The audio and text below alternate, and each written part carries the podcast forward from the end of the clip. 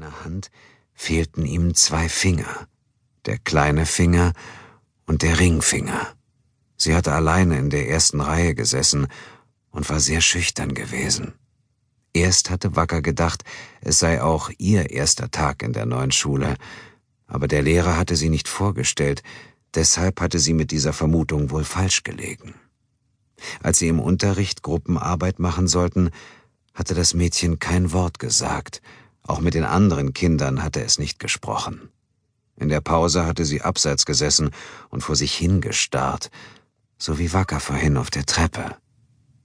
Sie hatte keine Miene verzogen, noch nicht einmal als zwei Jungen sie mit einer Zeile aus einem Kinderreim aufgezogen hatten. Wackers Großmutter hatte den Reim früher auch manchmal aufgesagt. Kleiner Finger, kleiner Finger, wo bist du? Ringfinger, Ringfinger, wo bist du? Wacker fand das vorhin total gemein, aber die anderen hatten sich nicht darum gekümmert. Am Ende hatte sie woanders hingeschaut und sich nicht getraut, sich einzumischen. Sie war ja die Neue. Es ist schon abgeschlossen. Das Mädchen lächelte vorsichtig, wurde aber sofort wieder ernst. Vielleicht hatte Wacker sich auch nur verguckt, aber ein Bild von einem hübschen Gesicht blieb in ihrem Kopf haften. Sie stießen nach der Schule immer ab. Oh. Wacker blieb unschlüssig auf der obersten Stufe stehen und wusste nicht, was sie sagen sollte. Sie hatte sich schon immer schwer damit getan, andere Kinder kennenzulernen oder mit Fremden zu reden, und der ganze Tag heute war vorbeigegangen, ohne dass jemand versucht hatte, sie aus ihrem Schneckenhaus zu locken. Ich wollte nur fragen, ob ich mal telefonieren kann. Vielleicht kannst du vom Kiosk aus telefonieren. Der ist direkt da drüben. Das Mädchen zeigte zum anderen Ende der Straße. Sie trug Fäustlinge, um ihre missgestaltete Hand zu verstecken. Wacker schluckte und antwortete verlegen äh, Ich, ich habe kein Geld dabei. Mama sollte ihr eigentlich jeden Freitag Taschengeld geben, vergaß es aber immer. Meistens war das nicht so schlimm, aber manchmal eben doch, so wie jetzt. Genauso schlimm, wie das Papa vergessen hatte, sie abzuholen. Erwachsene waren immer so vergesslich. Ach so, das Mädchen schaute sie mitfühlend an. Ich auch nicht. Sie öffnete den Mund, als wollte sie noch etwas sagen, ließ es dann aber bleiben und presste die Lippen aufeinander. Im Gegensatz zu Wacker, die in ihrem neuen Anorak noch hineinwachsen musste, war die Jacke des Mädchens schon viel zu klein. Die Ärmel waren zu kurz und der Reißverschluss schien nicht mehr richtig zuzugehen. Sie hatte keine Mütze auf und ihre ungekämmten Haare wurden vom Wind durcheinander geweht. Obwohl es trocken war, trug sie alte, ausgeblichene Gummistiefel.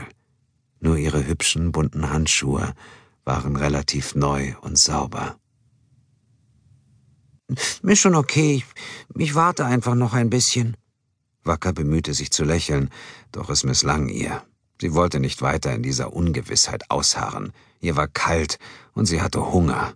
Wenn ihr Vater pünktlich gekommen wäre, würde sie jetzt in der neuen Küche sitzen und Toastbrot essen. Wacker hatte den Geschmack von geschmolzener Butter und Marmelade auf der Zunge, wodurch der Hunger noch größer wurde. Das Mädchen stand unten an der Treppe und fragte zögernd Soll ich mit dir warten? Sie schaute Wacker dabei nicht an, sondern hatte den Kopf abgewandt und starrte auf den leeren Schulhof. Kann ich ruhig machen, wenn du willst. Wacker hatte nicht sofort eine Antwort parat. Was wäre besser? Alleine dazusitzen und zu frieren oder zusammen mit einem Mädchen hier zu bleiben, dessen Namen sie nicht kannte und nicht zu wissen, worüber man reden sollte. Und auch wenn sie erst acht Jahre alt war, wusste sie doch, dass es auf manche Fragen nur eine richtige Antwort gab. Ja, gerne, wenn du Lust hast. Als das Mädchen sich schnell zu ihr drehte und breit lächelte, fügte sie hinzu Aber wenn mein Papa mich holen kommt, muss ich sofort gehen. Das Lächeln verschwand, und das Gesicht des Mädchens wurde wieder ausdruckslos. Ja, klar. Wacker versuchte die Situation zu retten, denn sie erinnerte sich an die Hänseleien der Jungen und wie einsam das Mädchen gewirkt hatte. Ähm, vielleicht kann er dich ja auch nach Hause fahren.